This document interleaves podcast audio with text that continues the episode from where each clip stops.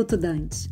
Este é um produto da agência Dante Comunicações. A era da transformação digital nos trouxe inúmeras facilidades, mas também com ela grandes perigos. Com o aumento destes serviços digitais, ficou evidente o perigo da vulnerabilidade contra ataques cibernéticos. Governos, empresas, indivíduos ainda estão aprendendo a se adaptar a essa realidade. Para vocês terem uma ideia, o Brasil sofreu mais de 88,5 bilhões de tentativas de ataques cibernéticos em 2021, um aumento de mais de 950% com relação a 2020. Dessas tentativas, alguns setores realmente foram atacados e sofreram diversos danos, como setores do varejo, saúde, próprio governo, entre outros. Recentemente, na triste guerra iniciada pela Rússia contra a Ucrânia, além de tanques, mísseis, as organizações hackers russas estão sendo parte também desses ataques, visando desorganizar a infraestrutura da Ucrânia e gerar choque de efeito psicológico na população. A guerra está acontecendo de forma híbrida, ou seja, junto com a forma tradicional, como eu disse há pouco, temos também as invasões cibernéticas. Os ataques que estão sendo utilizados na guerra chama-se DDoS, em português, negação distribuída de serviço. Na prática, o ataque sobrecarrega páginas páginas de internet com um enorme número de solicitações fabricadas artificialmente. Com essa sobrecarga, os serviços correspondentes acabam ficando disponíveis. O governo ucraniano informou que quatro importantes websites, dois ligados a forças militares e dois pertencentes ao sistema bancário do país, sofreram este ataque e ficaram completamente disponíveis. A ideia militar russa é desnortear o adversário, derrubando redes e sistemas que têm funções vitais no dia a dia da população ucraniana. O objetivo é criar caos, confusão, fazer com que as pessoas se sintam completamente perdidas